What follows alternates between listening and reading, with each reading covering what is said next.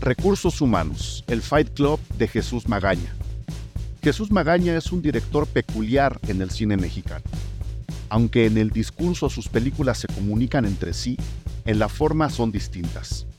En su nueva película llamada Recursos Humanos, Magaña entra al arriesgado terreno de la comedia mortaz, del humor ácido y de los antihéroes.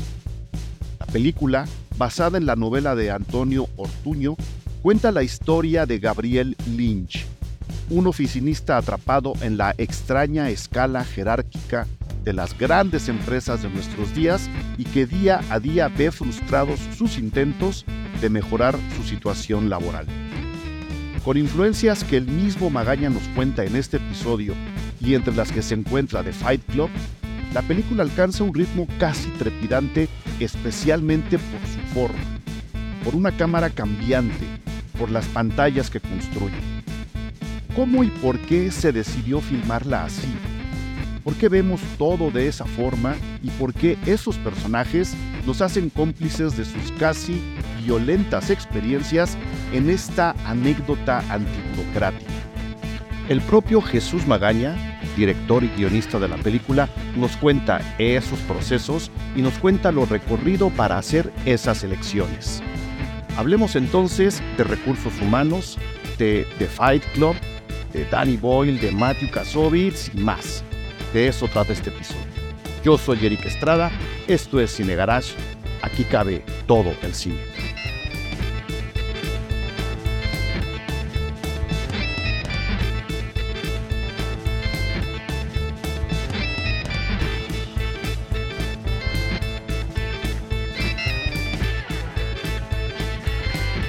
Queridísimo Jesús Magaña.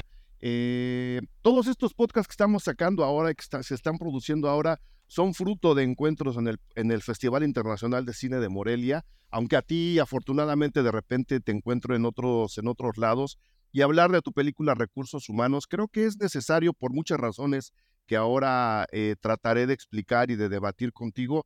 Eh, antes que nada, un gusto haberte visto en el festival un gusto encontrarte de repente por ahí, un gusto haber visto tu película. Qué bueno que vuelves a los micrófonos Cine Garage, Jesús, bienvenido. No, hombre, primero el gusto es mío este, y un placer platicar contigo y yo cada que pueda tocar base aquí, este, soy feliz, feliz.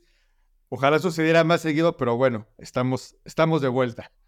Aquí estamos y sabes qué, vamos a hacer un día, un día vamos a hablar de algo que no sean tus películas, porque creo, creo que eres, eh, y te lo digo no porque estés aquí, lo he platicado con más personas, te lo he dicho a ti, creo que eres uno de los directores más interesantes que tiene el cine mexicano, eh, justo porque vas dando distintas facetas de ti mismo, no sé si a manera de exploración, no sé si a manera de autoexploración, quiero decir, no sé eh, si por el orden en el que los proyectos a veces caen, a veces no, dentro del tambaleante, la tambaleante industria mexicana. Eh, esta película no se parece nada a tus películas anteriores, que sus recursos humanos es, es una cosa completamente diferente y me gustaría empezar por ahí la plática sobre, sobre esta película. Híjole, pues Recursos Humanos es una película que me tardé, yo diría, 50 mil años en hacer. Y existía al, al paralelo de Lalin y yo, existía el Recursos Humanos, el guion, o sea, más o menos eran contemporáneos, solo que el Alien sucedió pues mucho más rápido. Y recursos humanos, por las razones que sean, no sucedió. Entonces, este libro, que yo creo que es mi libro favorito en la vida, por ahora, de, Antonio, Antonio Ortuño. Y cuando lo leí quedé atrapado y me parecía que esta historia de Gabriel Lynch, del, cínico resentido, casi sociópata, casi psicópata, eh, eh, eh en un mundo oficinesco con el que yo confieso en la vida he tenido poco contacto. Sí me ha tocado alguna vez estar por ahí, pero muy poco, tengo que confesarlo, duré, duré muy poco. Este, eh, eh, me parecía una película necesaria y no sé por qué. Ahora sí sé y te voy a hacer la reflexión ahora que, que creo y que dices que no se parece a mis películas tal vez anteriores, pero yo te diría que probablemente es la más mía porque tardé tantos años en hacerla. Yo creo que es la más mía de mis adaptaciones, ¿no? Porque mis primeras dos películas yo las considero muy inocentes, son muy mías, pero ahora las voy, creo que son películas súper inocentes. Este, pues ahora tengo 48 años y la rodé de 47. Pues la vida nos pasa, ¿verdad? y, es verdad, no soy el mismo director, la vida nos pasa. Tengo hijas mayores, este, me separé de la mamá de las niñas, hubo una pandemia, porque son cosas que, que en lo personal después van a saltar en tu trabajo, ¿no? Eh, y yo creo que lo que no me daba cuenta, ¿por qué me fascinaba tanto este personaje tan cínico, tan seductor, eh, subversivo? Hay una frase que define muy bien a Gabriel Lynch y dice, soy subversivo en mi propia escala. No pretendo la revolución, sino la autoconservación. Y me parece que esa línea, cuando yo la leía y me imaginaba la película, decía, esta es la línea de un personaje, yo quiero contar esta historia. Y ya ahora tengo mi reflexión. No sucedió mientras hacíamos la película, para serte honesto, pero ahora la empiezo a ver con las proyecciones que hemos tenido con público y mientras hacíamos el trabajo de, de, de edición y una amistad por ahí que vio algo de la película que no tiene que ver con el cine, pero que me conoce desde hace mucho, ¿no? Este, me hace el comentario y dice, o sea, este es tu Natural Born Killers, ¿no? Yo en eso, debe ser que Natural Born Killers, yo creo que sigue siendo mi película favorita en mi vida, no digo que la mejor, pero la vi cuando tenía 18, 19 años y la vi 10 veces en el cine y me rapé la cabeza como la séptima vez que la vi, ¿no? Sí.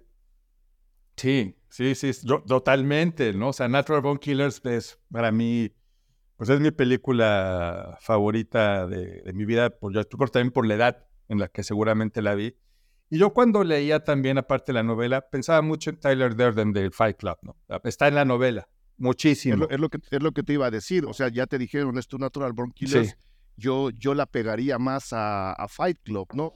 Por el entorno oficinista, ¿no? Por la rebelión guerrilleresca de, de Lynch, por muchas otras cosas pero sí está, está metida ahí en medio, ¿no? Totalmente, cuando platiqué con Antonio y ya tuve, empezamos a trabajar, yo le se lo decía, o sea, es que yo leo la novela y veo mucho el Fight Club y dice, sí, hay una, él también hay una cosa que lo inspiró de la película para escribir la, la novela.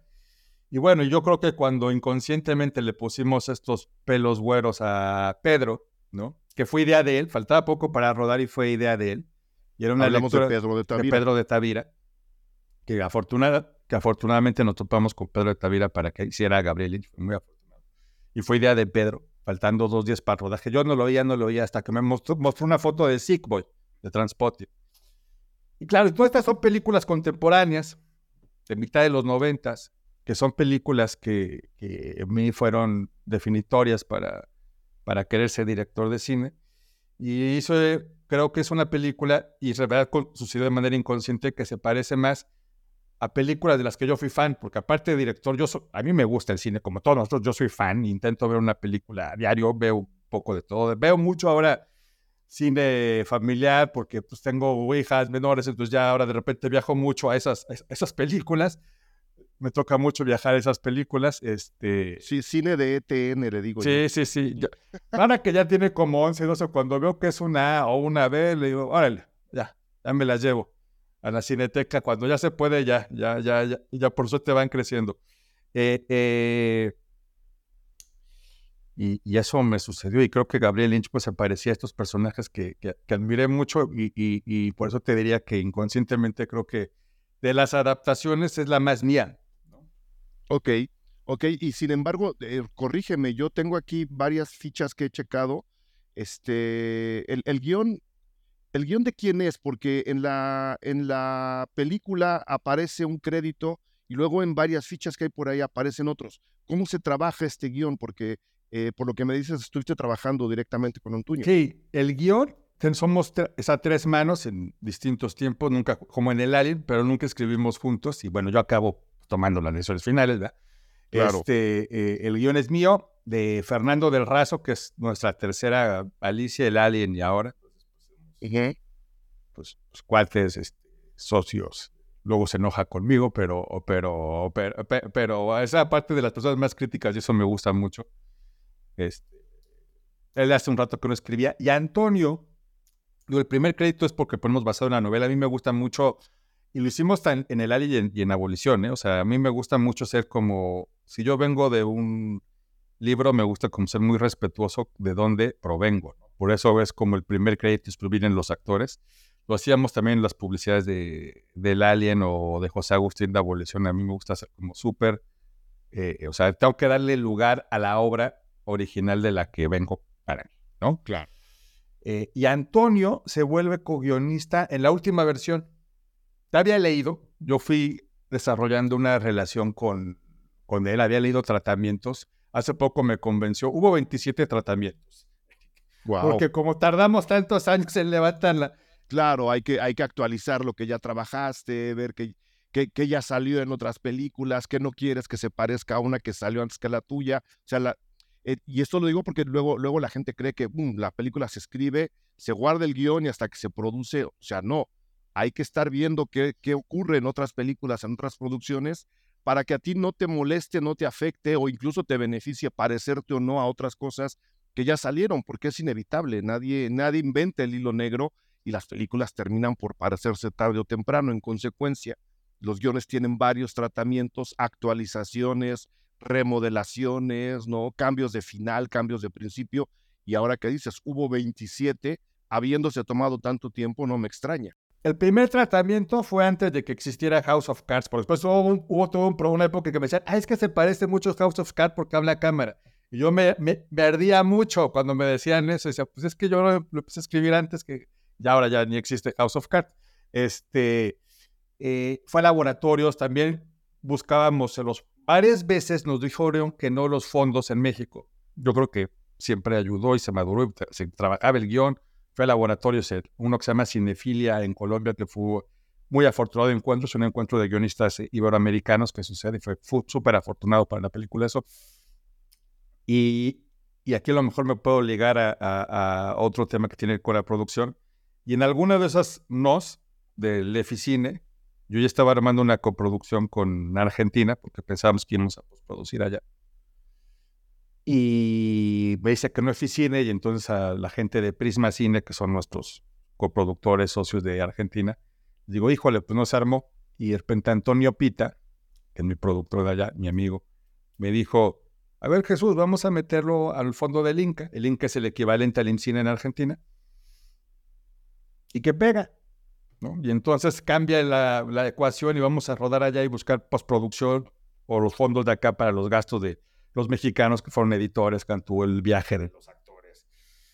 Y este, pues arma esta aventura que fue como, muy peculiar haber rodado, por ejemplo, ya cuando llegamos a ese momento del rodaje, estar rodando en Córdoba, era, fue placentero, nos fue muy bien, la verdad, con un equipo argentino. No, no había tocado la experiencia a mí de, dirigir fuera de mi país. Eh, pero nos fue increíblemente bien, la verdad, fuimos muy afortunados. Viajó conmigo Alejandro Cantú y Liz Ponce, mi directora de arte y mi cinefotógrafo, que llevan cuatro películas afortunadamente trabajando conmigo. Pero pues a trabajar con equipos de allá, ¿no? O sea, claro. no sabes con quién vas a trabajar. Claro, ahora, ahora hablamos de la, de la coproducción. Eh, Jesús, habiendo dicho, nada más para contextualizar a la gente, habiendo dicho pues, que bueno, ¿no? Estamos entre Natural Born Killers, Trainspotting, este, Fight Club, novelas y películas, ¿no? Porque este, no sé, no, Natural Born Killers no viene de novela, ¿verdad? Es la única de las tres que no viene de novela. Las otras el dos. original es de Tarantino. Es de Tarantino. Que no le gustó, que no le gustó el resultado, lo dijo como 10 años después, ¿no? Bueno, bueno, este, no, no, vamos a pelear otra vez a Oliver Stone con Tarantino. Ya, ya, ya, son amigos, además, ¿no? Pero las otras dos sí vienen de una novela, incluida, incluida esta. Nada más para contextualizar, estamos, ¿no? Siguiendo eh, de manera muy cercana, porque evidentemente, como dijiste, el plano se rompe todo el tiempo, no solo tu personaje central, sino algunos otros por ahí voltean a cámara como diciéndonos, y por lo menos, o por lo menos yo así lo entendí, lo que tú estás viendo es, es lo real. Lo, yo, yo le estoy mintiendo a toda esta gente. Estoy jugando un juego de apariencias y te estoy haciendo a ti cómplice para que veas lo que hay debajo de estas apariencias. Es un poco lo que conocemos a la hora de ver este intento de, tu personaje central de subir en el escalafón profesional que siempre se nos ha dicho, ¿no? Si tú haces bien tu chamba, vas a conseguir un mejor puesto, ese mejor puesto te va a traer un mejor salario, ese mejor salario te va a dar un mejor nivel de vida, promesas del, del capitalismo que evidentemente nunca se cumplen. Sabemos que la meritocracia es una de las mentiras mejor vendidas de este, de este sistema. Y en ese querer subir está justo ¿no? El, el, la descripción de sus iras, de sus odios, como él mismo lo dice, y por supuesto de sus frustraciones, conviviendo con otros personajes que igualmente se mienten entre ellos. Nosotros sabemos que se están mintiendo y vemos ahí las fracturas del, del sistema. Esa sería más o menos una descripción válida, Jesús, de, de recursos sí, humanos. Sí, totalmente. Sí, sí, sí lo es, sí lo es. Habiendo contextualizado eso, eh, yo no conozco la novela. ¿Quién, cómo y para qué se ejercita este rompimiento del plano? Lynch todo el tiempo, de hecho la película comienza con él hablándonos a nosotros. O sea, nosotros estamos, nos convertimos en, en, en estos cómplices omnipresentes desde el minuto cero de la, de la película. Eso está en la novela, ¿cómo consigues transportarlo aquí? Si está o no está, ¿por qué te decide conservarlo o crearlo para, para, para la película? Sí, mira. Porque el, porque el, tono, porque el tono es muy mordaz, ¿no? Sí, sí no, y, y, y, es así en el libro. Este. Eh,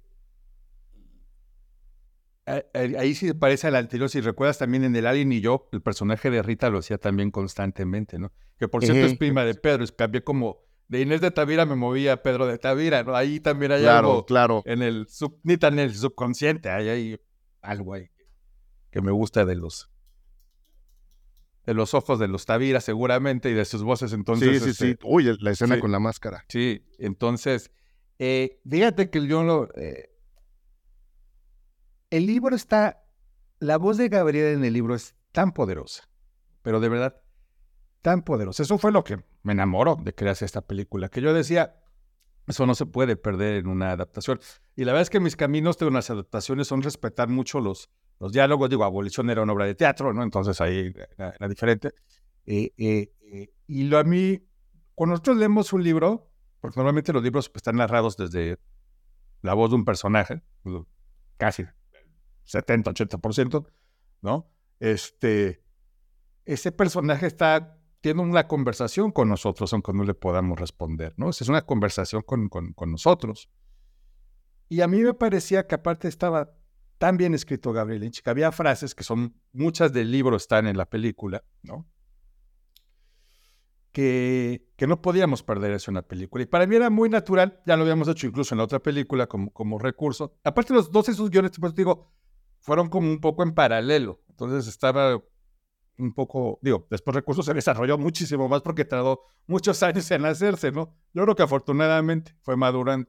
Este, eh, y para mí ese encuentro natural es que el personaje voltee y habla a cámara. O sea, para mí es como una cosa que iba a ser muy natural que, que acabara sucediendo, ¿no? Eh, pero los otros personajes de repente sí, también lo hacen. Sí, de repente sí, hay guiños ahí como de, o sea, sabemos que nos estás viendo, sí, ¿no? Y eso se me hace bien, bien interesante por un lado y por el otro atrevido. Eh, el, el, el, el, cine comercial que se está con, consumiendo en México, no hablo del cine mexicano, hablo del cine predominantemente eh, hollywoodense, es demasiado complaciente con el público y no suele lanzar esta invitación a la complicidad, apelan más por el consumidor pasivo. Y tú a la hora de hacer esto, y lo está haciendo mucha gente, y es lo que hace el cine desde hace mucho tiempo, tampoco es nuevo, pero creo que, creo que es un riesgo porque estás invitando a la gente a salir de esa pasividad en la que estamos todos muy acomodados para, para formar parte activa de lo que está ocurriendo ahí, de este, de este juego, de este experimento entre personajes. Eh, los otros personajes también voltean sí. a cámara. Sí, sí, Jesús, sí. Eh, Liz eh, y, y, y, Verónica constantemente, pero y si no voltean, hay muchos planos que ellos, los diálogos son mirando a cámara, el contraplano uh -huh. mirando a cámara, que me gusta mucho. Entonces tenemos la sensación de que todos, bueno, en un momento todos están mirando a cámara, porque también el, el diálogo está tirando directo, ¿no? Y bueno, pues eso es la cosa que nos divierte mucho y a mí y a Alejandro Cantú, digo, ya hablo así porque, híjole, de verdad es mi, mi, yo le digo que es mi hermano mayor, este, pues mayor que yo, este, pero es mi, mi, muy gran socio en el, en el, en el set y pues nos, nos, gusta mucho y, y, es algo que hemos hecho en las otras eh, películas. Pero bueno, acá como que nos dechonga. ¿Sabes qué pasó, Eric? Que tardé tantos años y de repente hubo una pandemia y, de, y que dije, me voy a deschongar, pero todo, ¿no? Ahora sí, me voy a deschongar todo y bueno, pues eso es lo que, lo que tiene mucho eh, recursos como esta libertad de ya logramos juntar el circo, que aparte a nivel producción es mi película más grande como director, nos, pues, nos costó mucho, entonces pues, ya juntamos el circo, pues ahora no nos vamos a guardar nada. Y, y regresando a esto, porque después divago, esta cosa de, de, de, que hablen a, de que nos hablen al espectador, que me gusta, pero ¿sabes qué chistoso que, que sí los volvemos cómplices? Pero yo creo que en ese momento la película te dice todo el tiempo, soy una película. También. Sí, claro, claro. Sí, no, y, quiero, y quiero que la veas, ¿no? Y, desde ahí, desde ahí tengo, o por lo menos eso quise eh, expresar a la hora de hacer la crítica de la, película. Eh, me gustaría comentar contigo dos cosas. Número uno, la decisión de hacerla en blanco y negro. Eh, es, nos da una mirada muy fría, nos da una mirada muy lejana y probablemente una advertencia que además es un, es un pleito que ahora acaba de surgir de nuevo, hijo, esto, esto del de las correcciones llevadas al límite y de las cancelaciones. O sea, Fincher tuvo que salir a decir a mí, o sea, yo no, yo no tendría por qué explicarles que la gente que hay en, en Fight Club es completamente despreciable y no deberían ser, tomados como imágenes a seguir. O sea, yo no tendría que estar diciendo esto. Y un poco ocurre lo, lo mismo en recursos humanos, ¿no? O sea, sí hay una, una, un llamado de atención, creo, por lo menos así lo interpreté yo, desde el blanco y negro que nos, nos aleja un poco para decirnos, ojo, o sea, sí, es el personaje central, pero tampoco es un modelo a seguir, o sea, sí hay una mirada crítica que creo que tiene que ver con, o que se acentúa, creo, con la decisión de haber grabado todo en blanco y negro, ¿por qué, por qué lo decidieron en realidad?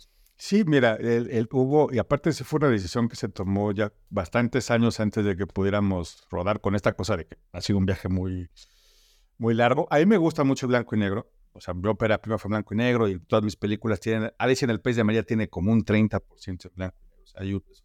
Hay, un, gusto personal, eh, pero sí me parece que hay un carácter, ¿no? De que, por ejemplo, yo te diría, hay películas como El Odio, que también está desde los 90, el propio Natural Born Killers, que, que, son películas que finalmente ahí están como referencias que, son en blanco y negro, que nos dan un carácter, eh, nos ayudaba a construir una atmósfera y también el mundo de las oficinas puede ser muy gris. Entonces yo creo que esta película sucedía en un gran porcentaje, le quedaba muy bien esta paleta de, color, pues, de, blancos, negros y grises. Y además había una cosa, este, Eric, yo la verdad es que a veces uno lo va entendiendo hasta que es más mayor. Eh, si, soy, si no soy un, director que esté buscando como una representación de la realidad, pues ahora lo, lo entiendo muy bien. Y antes este, tenía ahí como mis conflictos con eso, creo. Eh, eh, entonces me, gusta construir mis propios mundos, ¿no? Mis, mis mundos este, oníricos como en Alicia o mis, mi pequeño Dogville que hice en Abolición o un mundo en donde sí se puede embarazar a una chica de un cuate con síndrome de Down como Paquito, ¿no? En el Alien y yo. Y esta oficina, y también cuando se da la coproducción con Argentina, tenía que tener una atemporalidad, ¿no? Que, que, que el blanco y negro también me ayudaba y de repente yo conseguí locaciones bien bonitas en Córdoba y muy grandes. Entonces, tener estos pasillos largos, estos viajes eternos en, en, el en elevador, pues era crear este. Ahora sí que yo no quiero retratar la realidad, sino quiero construir una realidad para contar mi cuento. Claro, pues y, ahí el, cine. y ahí el blanco negro entraba. Y, luego lo acabas de mencionar, las tomas largas, ¿no? Eh, fue solo para aprovechar tus, tus eh, tus espacios, lo, que te estaba dando el haber filmado fuera de México, eh, porque por lo menos a mí me da de repente también la sensación, eh, son tomas largas y muchas de ellas con, con, con obstrucciones, no hay objetos que se nos atraviesan en, en, la pantalla, en la mirada, ¿no? Aunque evidentemente siempre sabemos que está ocurriendo y de repente me di cuenta, ¿no? Que en estos paseos, en estos ir y venir por los pasillos entre los cubículos, dije, estamos en medio de un experimento, o sea, ellos son los ratones del, del laberinto que estamos viendo desde lejos, ¿no? Y que vemos de repente cómo se quedan parados ahí, ¿no? En un elevador que sube y que baja y luego otra vez están en estos laberintos de los, del, del, restaurante y de las oficinas. Eh, esa sensación me dio Jesús, o, fue simple y sencillamente aprovechar los espacios que te estaba dando eh, grabar fuera de México. Mira, son, hay, hay, hay un par de otras películas que, que fueron como... A lo mejor estoy diciendo tonterías. No, me encanta que... No, eh, me encanta... yo, yo, lo vi así. No, no, me encanta que esa sea la interpretación. O sea, o sea, si hay una intención de que los personajes siempre están observados. A nivel espacio, lo que te diría es que, híjole, la verdad, ir a Córdoba, que es un lugar donde se... Eh, la industria cinematográfica argentina, para ser la tercera parte de nuestra población, y filman casi al parejo, quiere decir que hay, se hace mucho cine, no sé cómo lo hace porque sí tiene una economía que es una galaxia aparte, pero, pero, pero se produce mucho, entonces tenía un muy buen crew. Pero al trabajar en Córdoba, no he tenido la oportunidad nunca de rodar una película completa en provincia en México. Después de esta experiencia en Córdoba, la verdad es que es algo que me, que me gustaría, me encantaría hacer una película o en Puebla, Guadalajara, Monterrey, que son ciudades, pueden yo creo ser locaciones muy interesantes. Me tocó antes hacer una película en Córdoba.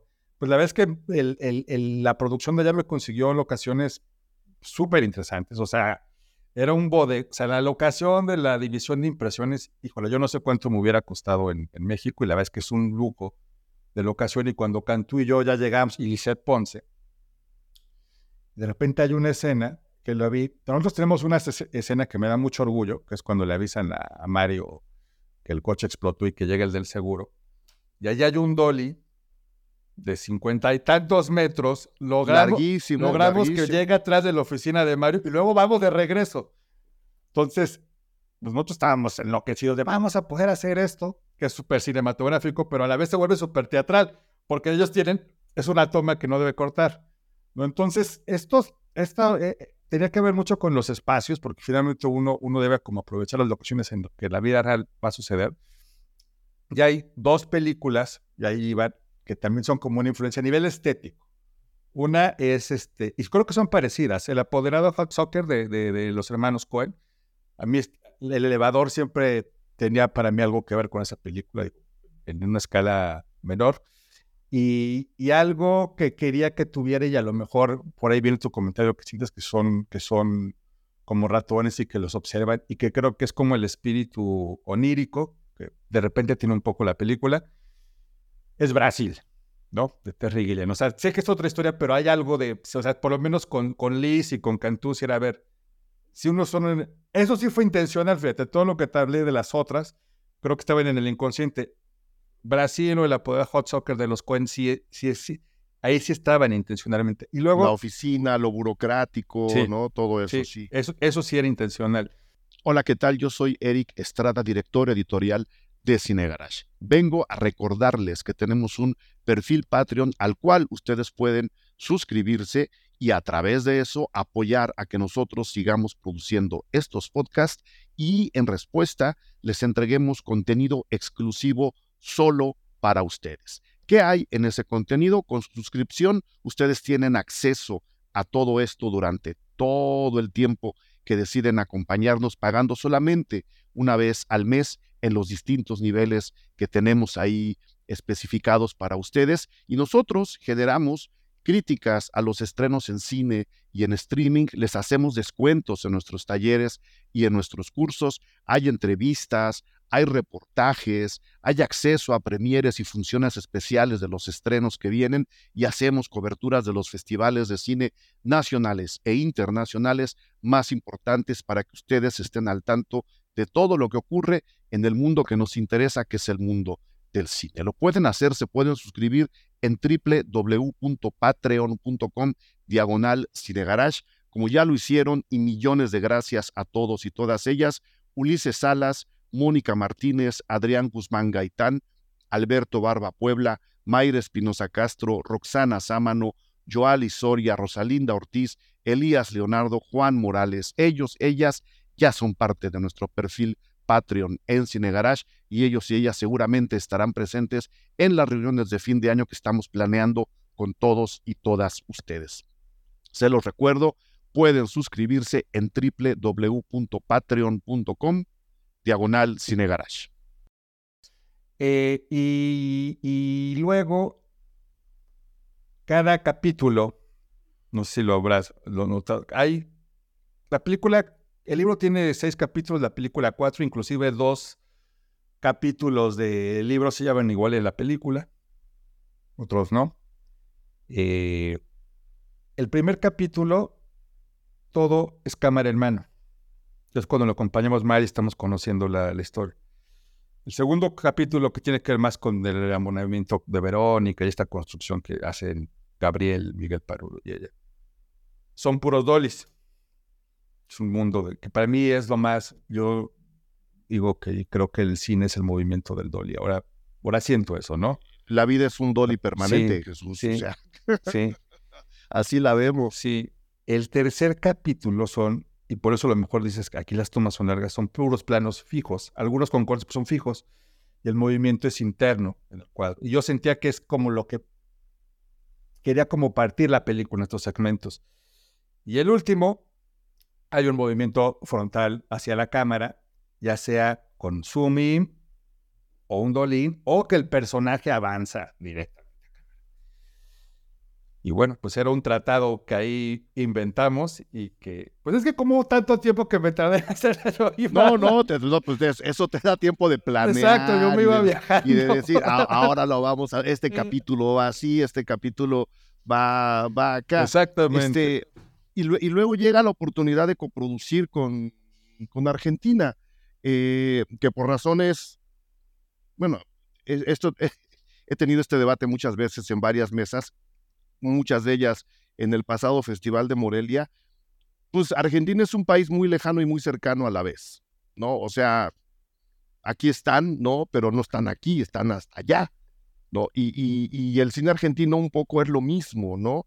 Eh, se ve, pero pues no se ve todo lo que hacen, aunque deberíamos ver lo que, todo lo que hacen, pero pues tampoco podemos ver todo lo que hacen. ¿Qué es lo que estoy queriendo decir? Eh, llega la oportunidad de coproducir con una industria como la Argentina, eh, que repito, tiene muchas similitudes y muchas diferencias. Y no sé si, habiéndome contado lo que me contaste de la preproducción de la película, si ese es el futuro del cine, por lo menos iberoamericano, ¿no? Coproducir, eh, sacar los proyectos en conjunto, justo para tratar de que estas diferencias entre industrias eh, no entre culturas, sino entre industrias, eh, se, diluyan y podamos entonces sí hacer un cine pues, bastante más, una industria más sólida de los dos lados, eh, que acabe dejándonos contar más historias más seguido. Es la coproducción uno de los futuros de, las, de esta zona cinematográfica de, de Iberoamérica, tú lo volverías a hacer? ¿Cómo salió esto, eh, Jesús? Sí, mira, yo, yo creo que sí. Eh, o sea, sí vamos a ser más fuertes y si, empezamos a tener una producción conjunta desde México hasta Argentina. En, toda Latinoamérica hay países que están más desarrollados su industria cinematográfica. Argentina y México pues son, junto con Brasil, los que más. Lo que pasa es que Brasil al hablar portugués creo que sí se vuelve una galaxia aparte, ¿no?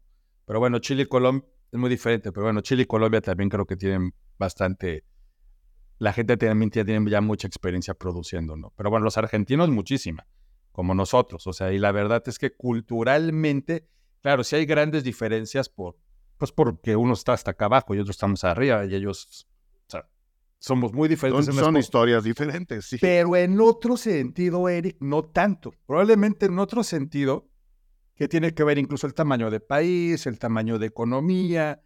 Eh, al final ellos también están en muchas cosas muy conectados al mundo como nosotros, ¿no? Yo creo que hay un punto, y lo había vivido desde, a mí me tocó también con recursos humanos ir como encuentros de escritores, y decía, hay un punto en donde con los que mejor me entiendo, fuera de este cliché que hay de que el argentino sea muy pesado y todo. Bueno, hay algunos que sí, pero no, la verdad es que no, no, no yo digo que no la mayoría, como en todos lados, como... Si, quitas pasaporte, yo te presento a cuatro y, y, viven aquí a la vuelta. Sí, entonces, entonces, este... Fuera de eso, yo creo que hay un punto por historias de los, de los países, como te digo, y que tiene que ver hasta lo socioeconómico, en donde los mexicanos y los argentinos podemos entender, pero muy bien, es más, y probablemente mejor que con otros países de Latinoamérica. O sea, la, verdad. Pero podemos entender muy bien y también culturalmente, pues somos sociedades occidentales, pues compartimos un, pero mucho, pero no poco, muchísimo, muchísimo. Entonces, creo que esa parte acabó volviéndose fácil. O sea, curiosamente trabajar allá fue fácil. Yo creo que el futuro sí debería estar allá. es más mercado. El nuestro es un mercado muy grande. ¿Allá o en la coproducción? En la coproducción. O sea, en, la coproducción. O sea, hay, una cosa. A nuestro mercado sí es más grande porque nuestro mercado, así sea una película ah, independiente, ya que habla un poco el productor, pues es que nuestro mercado es México y también este, los latinos de los mexicanos de Estados Unidos y eso. Sí, o sea, no, a, final de cuentas, Norteamérica es también nuestra zona. Totalmente. Y, geográficamente es una zona que está, esa sí está aquí. O sea, sí somos Norteamérica. Sí, sí, sí, somos Norteamérica. Y, la mitad, la mitad de nuestra gente está del otro lado, no de una, sino de las dos fronteras hasta Canadá. Sí. Entonces. Entonces, ese, ese mercado sí se expande y sin embargo sí, sí nos da chance de contarnos historias entre nosotros en el otro. Que bueno, mi otra teoría es que Latinoamérica empieza en Toronto. O sea, a mí Latinoamérica empieza en Toronto y llega hasta la Patagonia. Claro, claro. Este, pero, pero, pero ese, ese nivel de coproducción sí nos puede ayudar a, y sobre todo a, a, países que luego no tienen la entrada justo a, a Norteamérica. Yo no sé cuántos cine argentinos se ven en Estados Unidos. A la hora de coproducir como tú, probablemente eso abra caminos para que esos, esos otros vehículos lleguen a cines donde antes no se les veía. No, y eso abrió. O sea, cuando yo llegué a la gente de Prisma sí les parecía, y les parece, y ahora están muy, allá están felices de este estreno que pues tenemos, este, pues ya esta semana estamos grabando, ya esta semana. Sí, sí, sí, sí, sí, Este, eh, eh, ellos están felices de, de, de, pues, del resultado al final, ¿no? Que tengamos un estreno bastante grande, que saber que que, que, la película va a tener distintas entradas también a Estados Unidos, porque yo afortunadamente hago películas que acaba distribuyendo Cinépolis. Estoy muy, muy, muy satisfecho y honrado de que las agarren además, porque bueno, pues, pues, pues tampoco son las típicas películas que, que tiene el mercado, entonces estoy que es, que es otra, es que es otra pregunta que yo te quería hacer, este, eh, Jesús. Eh, creo que, creo que tu película acaba como muchas otras, por supuesto, ¿no? Eh, eh, y ahí está, señor influencer, ahora dando, dando mucho de qué hablar, ¿no? Eh, es, es, la muestra de que el cine mexicano sí está tocando muchos temas en muchos, en muchos tonos y a través de muchos, de muchos géneros. Y a mí me gustaría aquí decirle a la gente, ¿no? O sea, el cine mexicano sí tiene comedias románticas, que es el ahora, ¿no? El, el otro, el otro cliché a la hora de decir es que yo a mí no me gustan las comedias románticas y el cine mexicano solo hace comedias románticas. El cine mexicano en general toca todos los temas y tú te atreves ahora con una comedia mordaz, prácticamente negra, ¿no? Ya hablamos de otras películas que podrían conectarse conectarse con ella y de nuevo le estás diciendo a la gente, a ver, actívense, vengan a ver una película que no es nada de lo que les han dicho y que además está vinculada con una carrera como la tuya en donde se han contado historias que nos llevan un poco, un poco más allá, ¿no? Porque las comedias románticas no lo hagan, ¿no? El género tiene su propio alcance. Creo que, creo que tú estás contribuyendo a romper esa idea, ocurra o no, ya no es problema nuestro, ¿no? Este, de que el cine mexicano solo, de que el cine mexicano es un género o de que el cine mexicano solo hace un tipo de películas o dos, esas que nadie entendemos, o esas que entendemos a la primera, la tuya, junto con muchas otras, quiero insistir, está invitando a la gente a eso, Jesús. Es, eh, eh, no sé si tú lo veas así. Yo sí pienso en mis películas en que ojalá la gente la vea en el cine. O sea, sí, yo estoy, yo, yo, yo sé y ya lo asumí desde hace ya eso unos años, ya lo tenía asumido desde, desde el Alien. Eh, yo hago algo que está en medio, ¿no? Hay una búsqueda, siempre va a haber una búsqueda. Eh, eh, a mí me gusta jugar, te diría que yo cuando voy a dirigir una película, como productor entiendo mi labor diferente, muy diferente. Claro. cuando voy a dirigir una película, este, sí tengo la curiosidad de experimentar lo más que pueda con la historia que voy a contar, de jugar, te diría que para mí es, es, jugar, de divertirme, porque yo como director, pues, no quiero hacer eh, la película convencional que hace, que, que todo el mundo hace, por decirlo todo el mundo. Pues, no, no, no. Por pero, estamos, estamos generalizando. Sí, sí, sí. Pero, pero por otro lado, eh, como porque me considero un, así como director de cine, me considero muy espectador. Veo, veo, intento ver de todo, ¿no? Este, sí, tengo un ojo eh, pensando en, ojalá logre cierta cantidad de audiencia, ¿no? Por lo menos la pretensión o por lo menos lograr que el proyecto haya alguien interesado en, distribuirlo, que le dé una vida a la, a la, película, ¿no? Y que la gente la vea. que la gente la vea, o por lo menos intenten. Pues, yo estoy muy, muy agradecido en, en, en, que Cinepolis sí se arriesga conmigo, ¿no? Algo, algo venden de búsqueda y bueno, ojalá ahora le peguemos más que las otras, este, la, la verdad. Este, y ese es un mundo de estar en medio. Ahora lo entiendo muy bien. Pero es el mundo donde yo quiero estar. También, también lo entiendo muy bien y, me voy a morir con, con, eso. O sea, yo quiero estar ahí en medio entre hacer una película que tenga algo experimental, ¿no? No porque sea sin experimental, sino porque estamos como en una búsqueda y jugando, ya lo dijimos, un, un, dolly de 50 metros.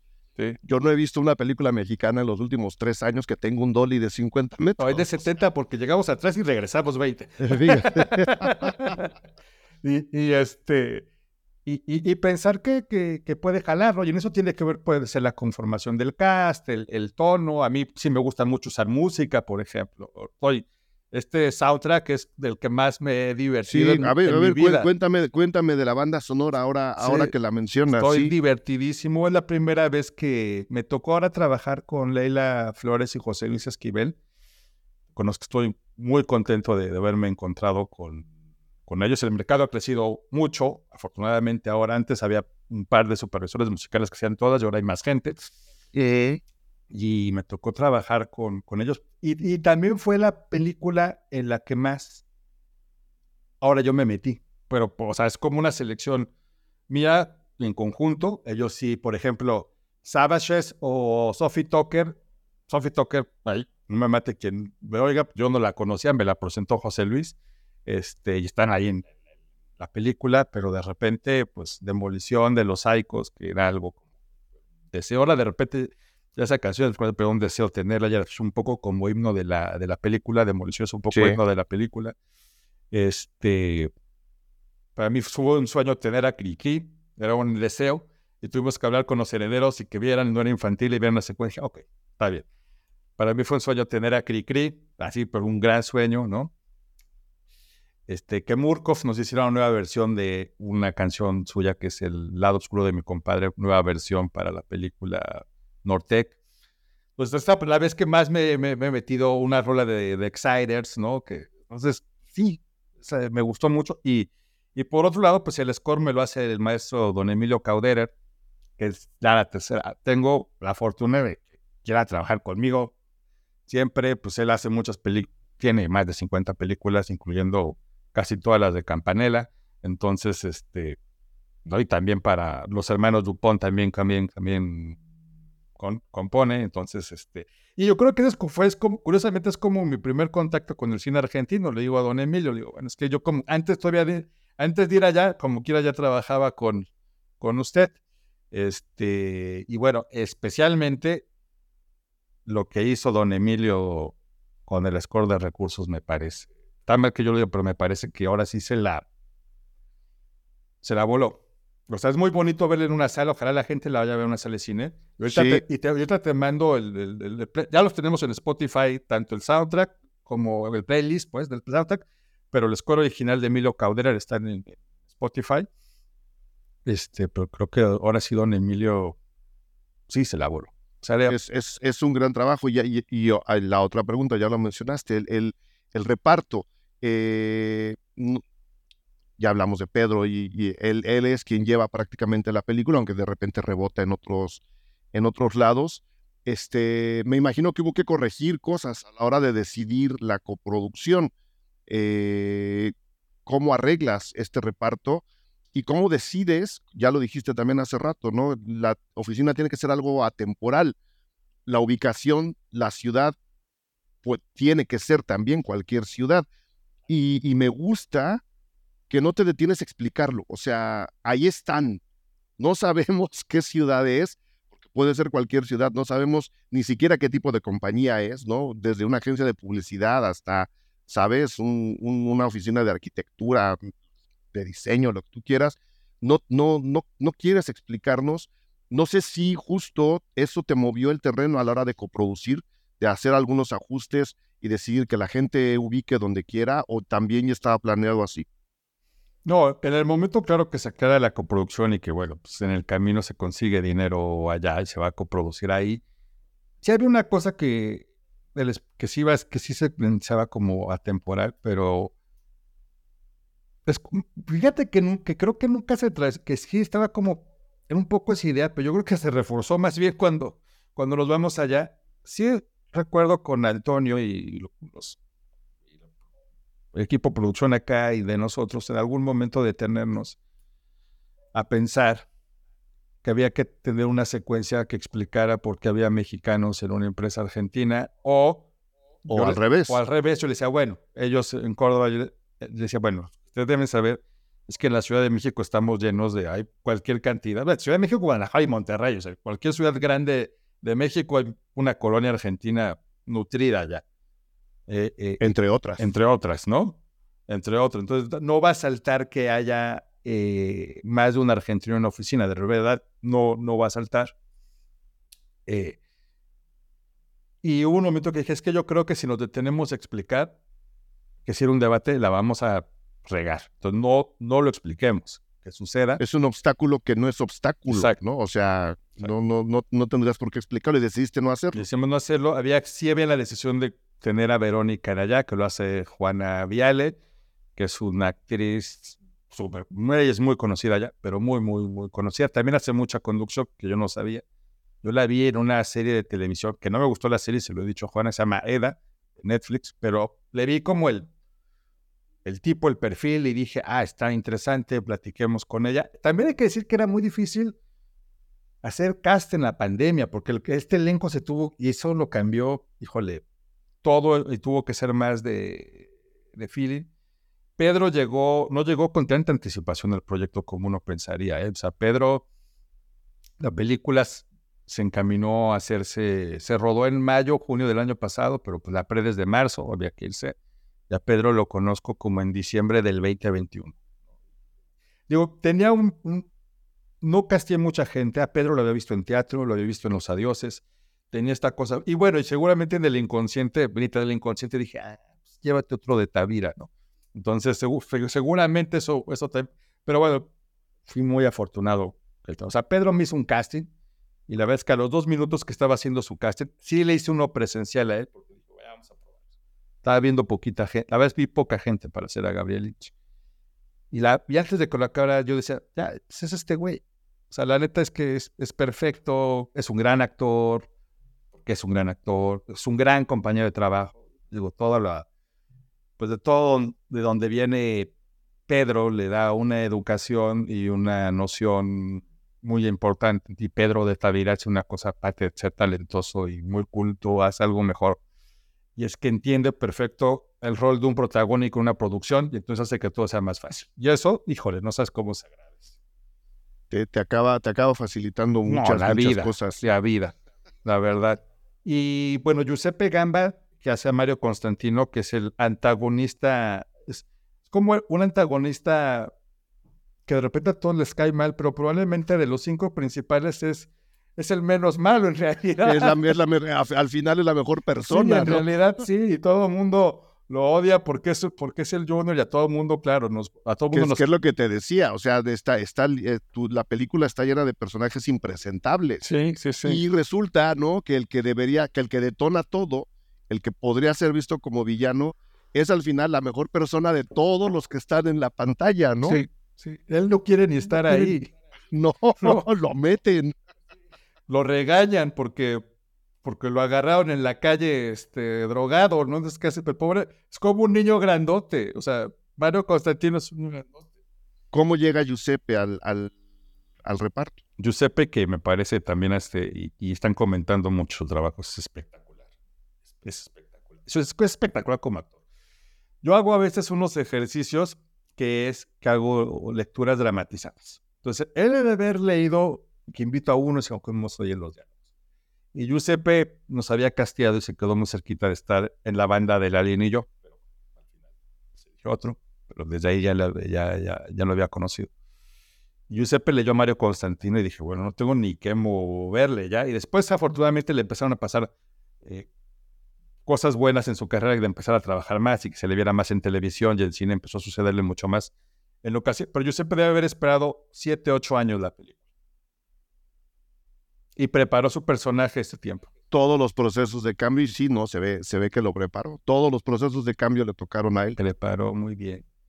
Ceci Ponce, que me da mucho gusto, se volvió una gran amiga además, que es una figura que la gente, bueno, no sé si los cinéfilos la van a ubicar mucho, hay un, todo un público que ve televisión que sí lo ubica, eh, y, y, que yo cuando hacía de repente zappings, pues no, telenovelas, la verdad, pero de repente si en algún zapping me topaba, siempre cara de decir, esta chava tiene una cosa padre, aunque se ha manejado más allá, era como clásica antagonista de novelas de TV Azteca en una época, ¿no? Y dije, esta chava tiene algo padre, ¿no?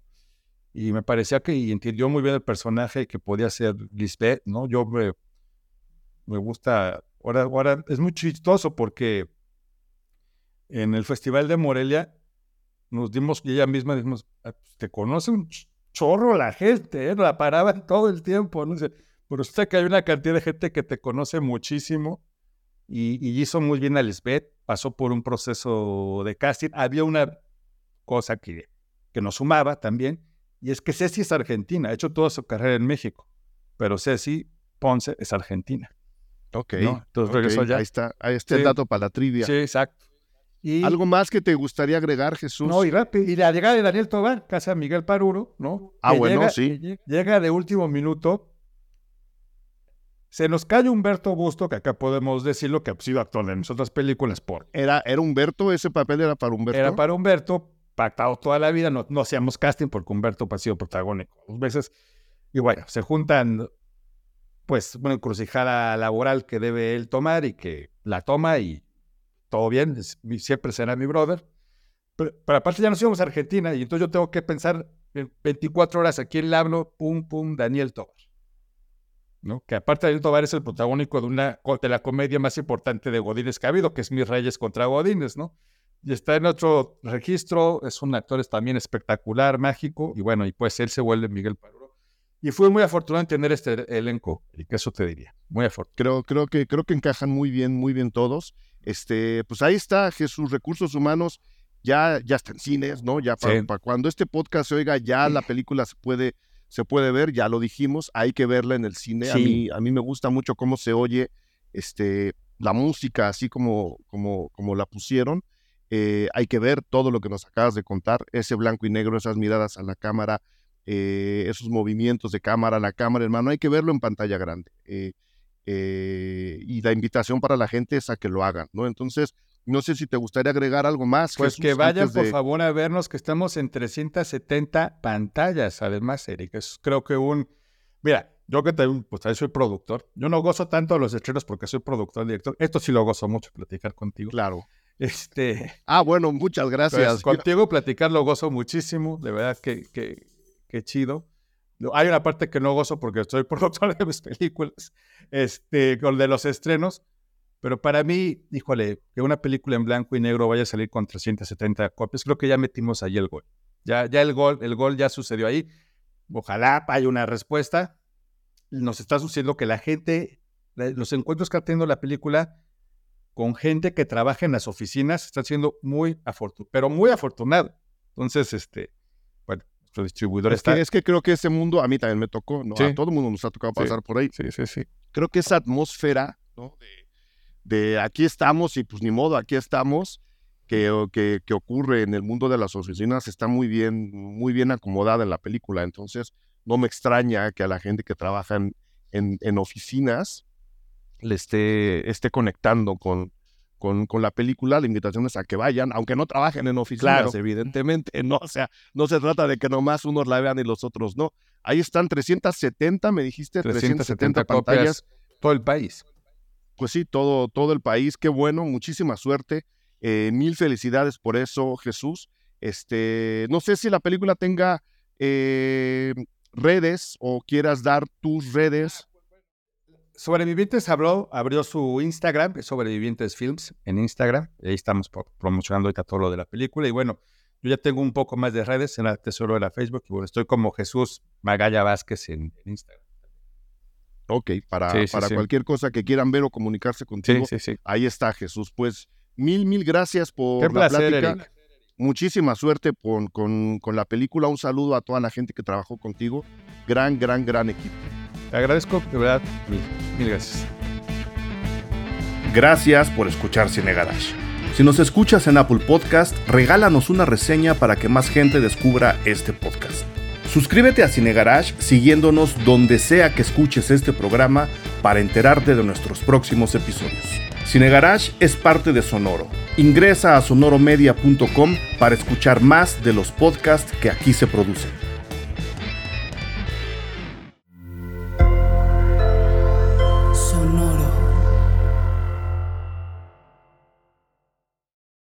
Step into the world of power, loyalty, and luck. I'm gonna make him an offer he can't refuse. With family, cannolis, and spins mean everything. Now, you wanna get mixed up in the family business. Introducing The Godfather at Choppacasino.com. Test your luck in the shadowy world of The Godfather slot. Someday, I will call upon you to do a service for me. Play The Godfather now at Choppacasino.com. Welcome to the family. No purchase necessary. VGW Group. Void where prohibited by law. 18 plus. Terms and conditions apply.